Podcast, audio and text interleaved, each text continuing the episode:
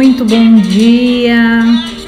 Muito obrigada a todos que nos acompanham. Sejam então todos muito bem-vindos nesse nosso 11 episódio do podcast Black Brasil Arte.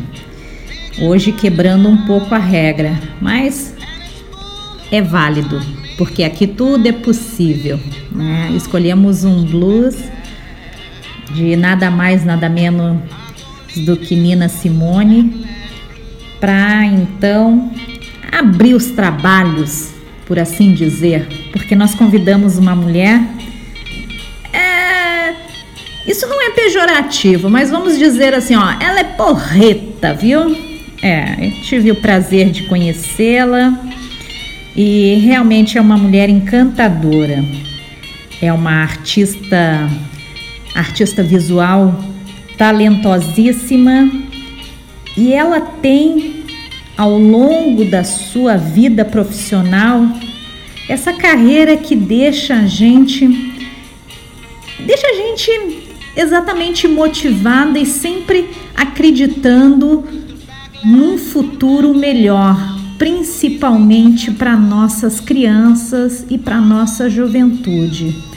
Ela foi durante muitos anos arte educadora. Ela ainda é, é porque todo artista ele é um arte educador. Na, no seu currículo, né, no seu extenso currículo, nós temos aqui, ou melhor, no seu extenso currículo, ela segue a linha de pensamento crítico de vários educadores né, ao, na extensa vastidão desse nosso país. Mas uma coisa bem particular que a gente consegue visualizar nos seus trabalhos, na parte pedagógica, é o pensamento freiriano. Né? Quem nunca se deparou com os questionamentos de Paulo Freire. Eu separei duas aqui.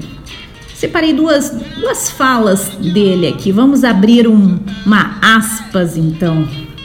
Foi exatamente porque nos tornamos capazes de dizer o mundo na medida em que o transformávamos, em que o reinventávamos, que terminamos por nos tornar ensinantes e aprendizes sujeitos de uma prática que se veio tornando política, gnosiológica, gnosiológica, gente, perdão, e a estética e ética.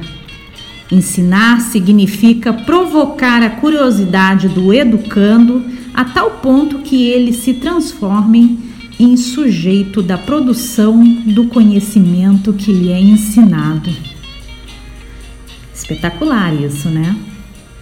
Então nós trouxemos hoje, então, ao som de Nina Simone, a nossa queridíssima, queridíssima Ceci France. Vamos ouvir.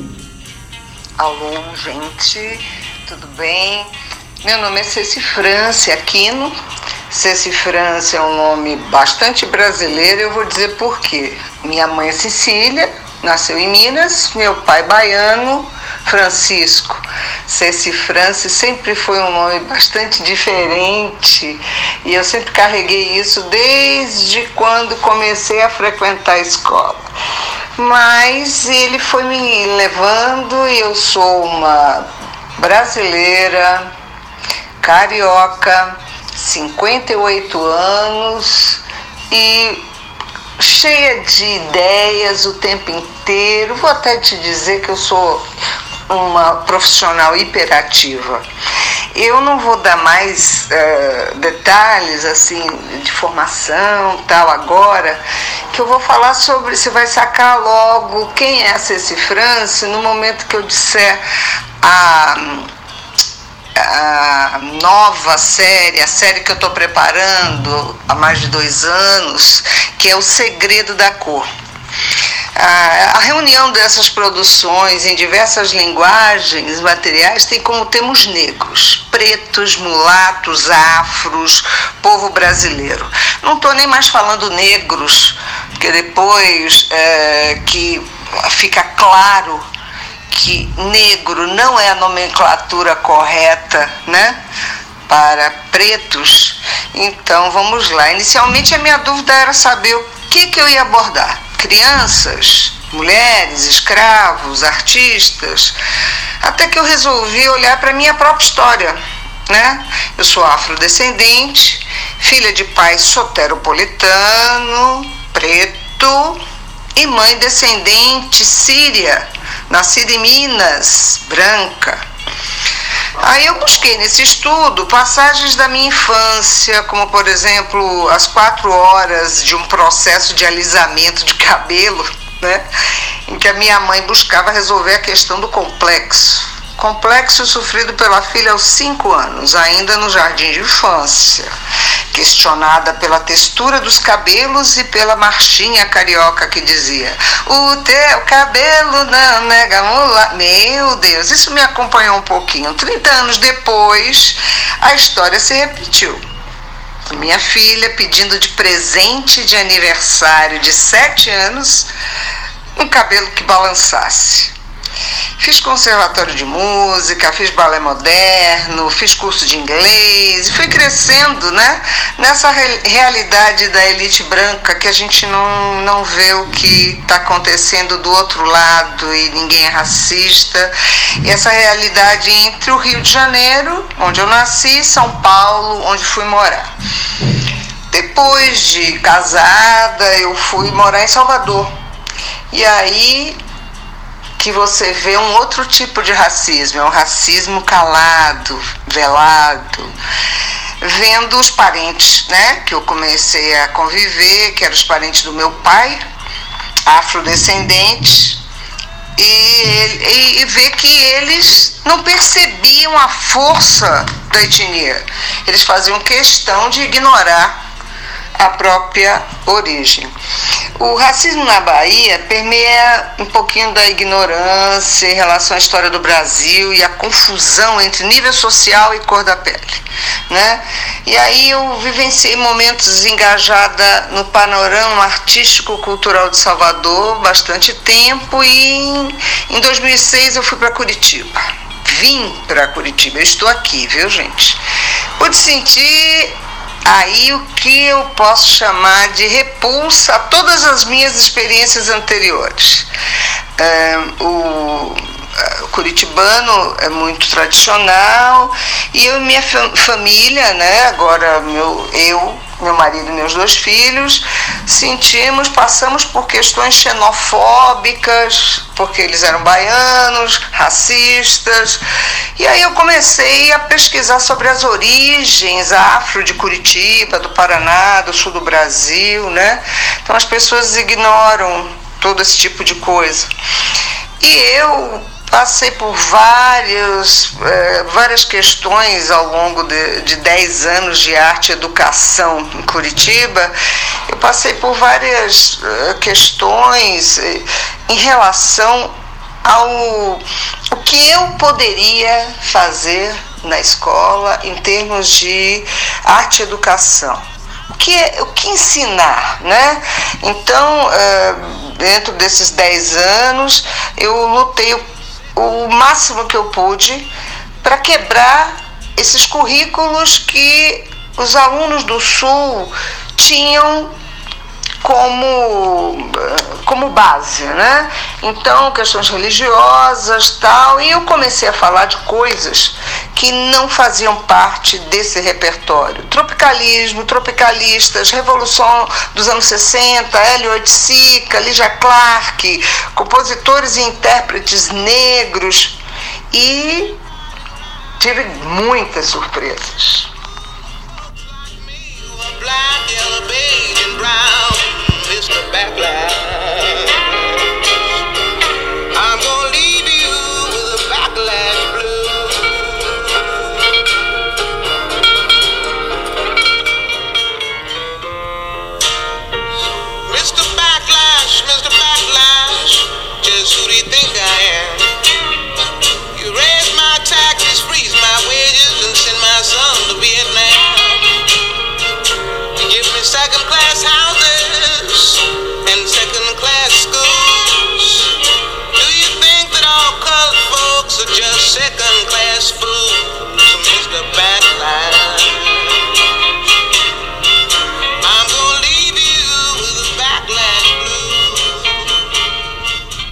Então, gente, não tem como falar de arte educação e não adentrar no assunto dos privilégios, né?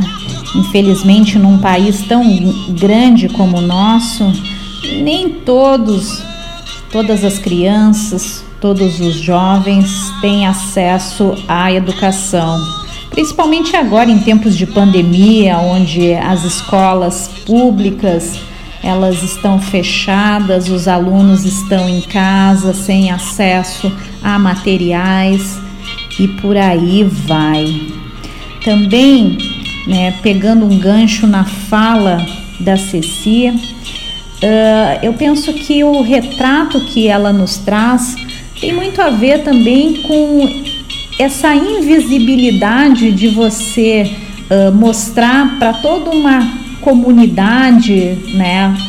Aí eu tô falando exatamente dos 53% de autodeclarados afro-brasileiros nesse nosso país que não têm acesso a exatamente a história, né? A nossa história da arte e os nossos protagonistas e personagens negros, porque toda essa ênfase que a gente tem nas artes veio oriundo da Europa.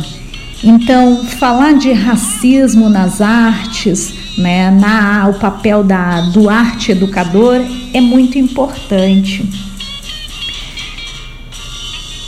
A arte educação como um recorte nas escolas, né, nos remete quase à questão dos privilégios, então.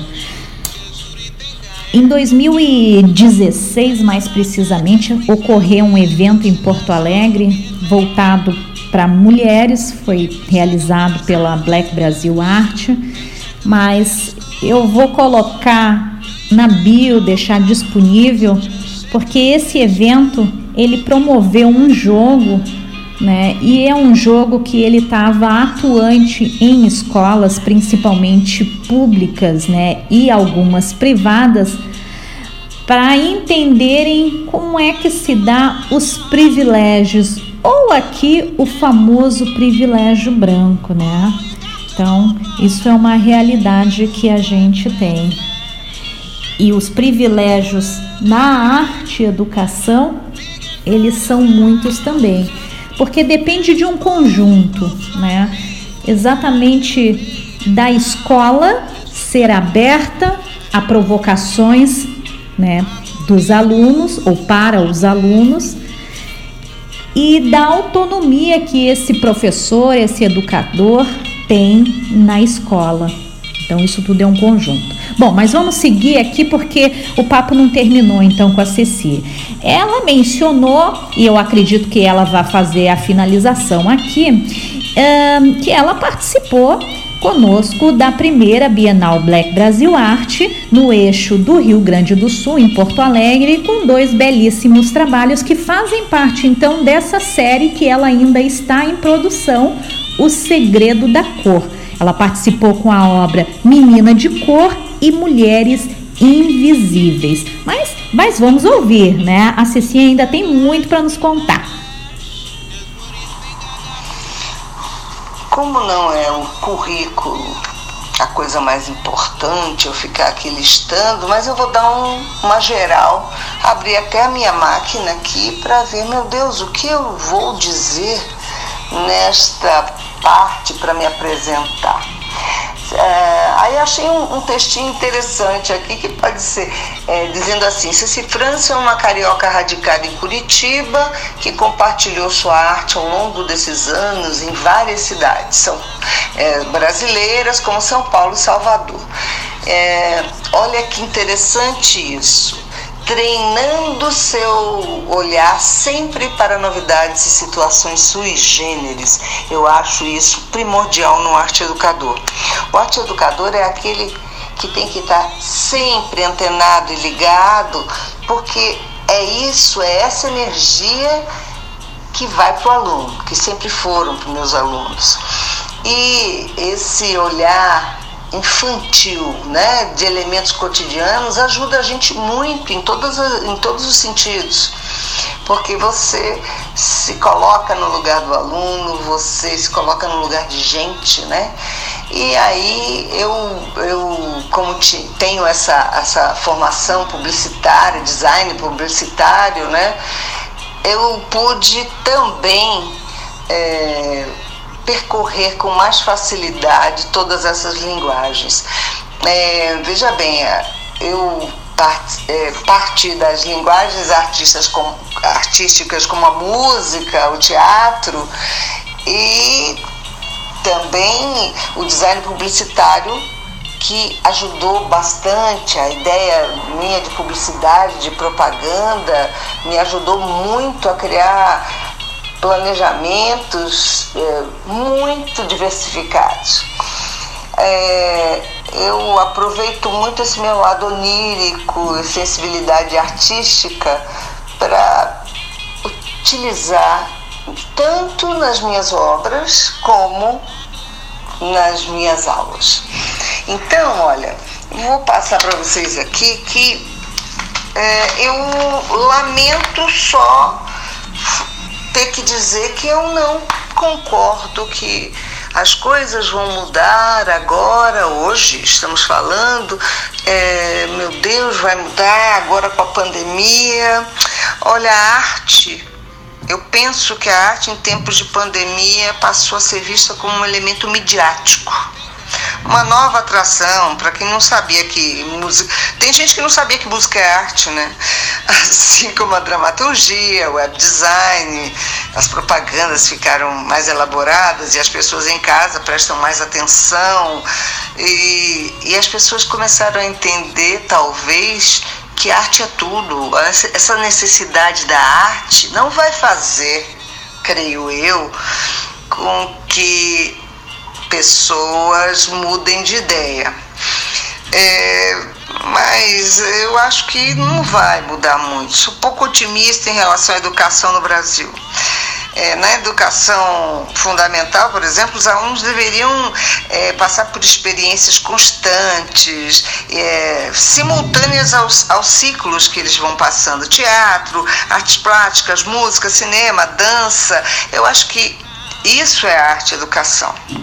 Para que linguagens artísticas conversassem naturalmente com todas as matérias. É muito difícil, claro, o, o, o profissional ter a formação para fazer tudo. Eu fui surpreendida nos anos 80 quando começaram uh, a mudar uh, os, as, os planos curriculares, né? E eu tive que ser professora de artes integradas. Eu dava música, né? Música incluía a expressão corporal, é, eu já tinha feito dança, né? Veja bem quanta coisa. Aí tive que. É, era música, expressão corporal e artes plásticas. Quanta coisa este ser tinha que ser iluminado, né? Para alcançar todas essas, essas linguagens. Então, é, eu hoje vejo que o professor de arte é cobrado segundo as normas de um ser multi-habilidoso, cheio de conhecimento geral, pedagogia, pós-graduado, bilíngue, até bilíngue, né? Ops! Eu, será que precisa saber de arte, né? Porque é tanta coisa que é pedido. Eu acho uh, que tem, tem uma, um, uma frase do Paulo César Pinheiro, tá? que músico, poeta, que dizia, diz assim, é fácil ou é impossível? É fácil para mim porque eu, eu me sinto como tivesse nascido para fazer isso. E é impossível para você que nasceu para fazer outra coisa. É muito interessante como eu dei muita sorte de querer isso sempre o meu, o, a, o meu astral, a forma como eu encaro o mundo, me levava a ser uma arte educadora.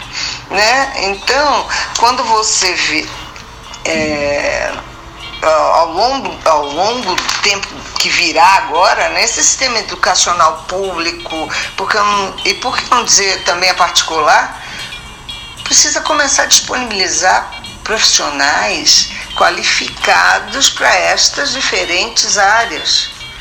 Então, professor de teatro, é assim que funciona em escola particular, né? mas teria que ser assim: professor de teatro, professor de música, um professor. Pessoas que tenham habilidade para tudo e tenham formação para isso. Então, entorna um balde de atribuições ao próprio professor da sala. Eu já vi isso. A arte educação no Brasil. Mulheres, na sua maioria. Depois eu vou explicar essa maioria de mulheres. Que, por sua vez, tem pouco contato com a cultura, com a história da arte. Raríssimos profissionais que eu conheci em arte e educação frequentavam cinemas, museus, apresentações de orquestra ou balé. Isso não é uma crítica, tá? É uma realidade. Então vamos. A mesma coisa acontece nas famílias brasileiras. Eu sou testemunha de dezenas de casos que a família do aluno de classe média alta, capital, em capitais brasileiras, na década de 80 e 90, que a família não tinha, o aluno não tinha livros em casa. Não tinha revistas, nem para recortar, jornal nem pensar. Então, quando você pediu uma pesquisa, era um Deus nos acuda. E, e continuei vendo isso no século XXI, onde o celular dos pais começou a substituir o computador. Começaram a fazer trabalhos no, no celular. Né? Livros, revistas, jornais quase não existem na casa da maioria da, das crianças e dos adolescentes, é, com raríssimas exceções, tá? Conheço famílias maravilhosas que, mesmo não dominando um determinado assunto, se envolvem muito com isso e, e valorizam muito, que não acontece geralmente nas, em famílias que acham que arte é uma, uma, uma brincadeira, né? Que é uma matéria que não tem a mesma importância de matemática ou de, é, de física, imagina, né? Então, eu acho também que nós, enquanto país, a gente está aprendendo tudo muito agora e eu não vejo, é raro você ter pais engajados na educação, sabendo. É, eu acho muito legal pais que participam de todos os ciclos com os filhos. É, a gente agora acho também que o arte educador, para ser um arte educador, ele precisa vivenciar a arte, estar tá atento a mudanças, a fim de cantar os alunos, porque na verdade, ó, não estou dizendo que o o professor deve ser animador de festa, porque na verdade é importante que a gente traga ele para o mundo das artes, porque principalmente a, a criança maior e o adolescente, eles, é, eles têm muita, muito pé atrás com essas coisas que a gente traz e, e o que é isso, isso é caretice, né? Então, eu não me refiro, eu não, também não quero uma aula show, mas eu sempre gostei de fazer porque era o meu, era o meu jeito. Eu sempre é, é, tenho alunos que falam que eu fui a, a criadora do stand-up. é, então, eu acho que é, é interter o aluno é o propósito. Claro, eu, eu, eu tenho total condição de perceber que interter uma classe, uma sala de aula de quase 30 ou mais crianças ou adolescentes durante 50 minutos falando de arte não é brincadeira, tá? É, é para os fortes. Interter é, de forma trazer ele para o mundo das artes. Agora, saindo da nossa bolha de favorecidos brasileiros, né, creio que a arte se apresente bem mais efetiva nos próprios, nas próprias comunidades. Grupos comunitários estão fazendo o trabalho na educação, da arte educação. As famílias envolvidas é, estão envolvidos nos, em projetos futuros e em como elaborar um projeto. Então, é, eu acho que durante vários períodos da minha docência, eu, eu passei por muitos métodos, método montessoriano, construtivistas, é, conheci Emília Ferreiro, é, tive a diferença, pioneira na arte educação, né? tive cursos com Mai Barbo, Ana Mai Barbosa, mas sempre amei Feiga Strauer. Adoro, me inspira, ela me inspirou a ter explicações dessa tal da criatividade, que querem que todo mundo seja criativo e é, por um período por um período é, entre os anos 90 e o século 21 é, selo de qualidade dos colégios passou a ser a educação continuada. Vamos, vamos continuar, os, os professores devem se, se uh, capacitar, saberem mais, mas aí cursos de criatividade. Eu não entendo tá, como falar de criatividade. Criatividade para mim é curiosidade, pesquisa, engajamento, profissional, mas os profissionais, é, sempre que eu peguei como capacitadora também de profissionais, de professores, eu sempre senti que os professores queriam uma, uma receita pronta. E durante os encontros eles sempre falavam: Ah, mas a gente não tem recursos. Eu tô... Então você vê a arte educação na escola ainda é mais difícil do que na comunidade a, na comunidade, a comunidade abraça a arte. Então, é, eu acho que a arte educação é isso. É, você está antenado e tentando passar sempre um paralelo entre a história da arte e o que está acontecendo socialmente no momento. Então, eu falei muito das aulas de Nise Silveira, uh, de Lampião, Zumbi, Kate Herring, é, todos os anos durante o Oscar, durante o tempo do Oscar, era o papo, em todos os ciclos eu falava de cinema, é, falei muito do modernismo, de arte cinética, de Pollock, de né, é, visual, coisas visuais da propaganda. Então, quanta coisa é a arte educação? A arte é uma forma de se portar no mundo, tá?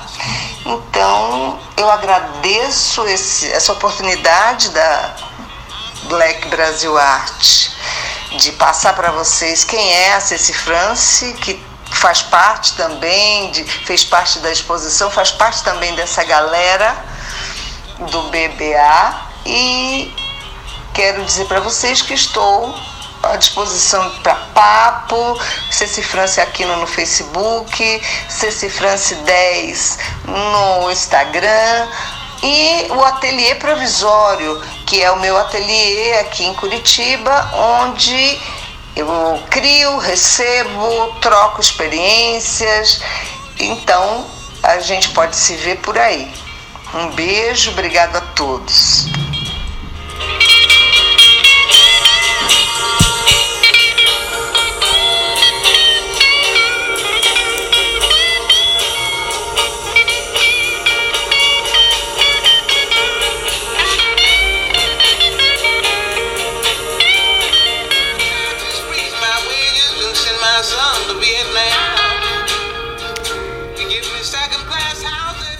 Muito interessante tudo isso que a Ceci France nos trouxe, né? Ela abriu espaço para provocações aqui. Mentes abertas vão poder absorver tudo que ela disse e participar.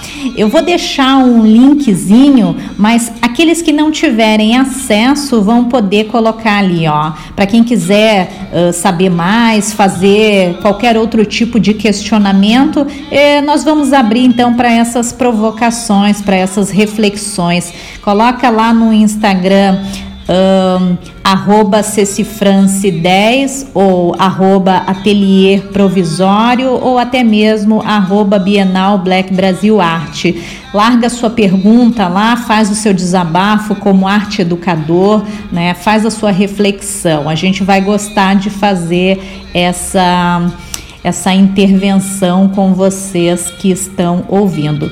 Por hora, eu agradeço imensamente essa franqueza da nossa multiartistas, né? É muito engraçado esse termo porque realmente é a realidade atual.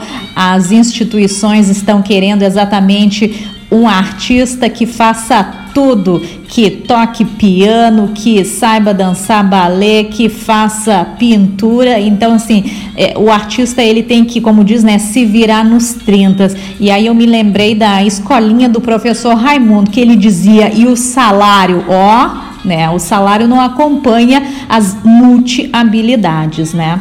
Peço também a vocês desculpas pelo excesso de barulho, porque eu também estou aquarentenada em minha casa e infelizmente não tenho a colaboração dos meus queridos vizinhos, né, para o trabalho.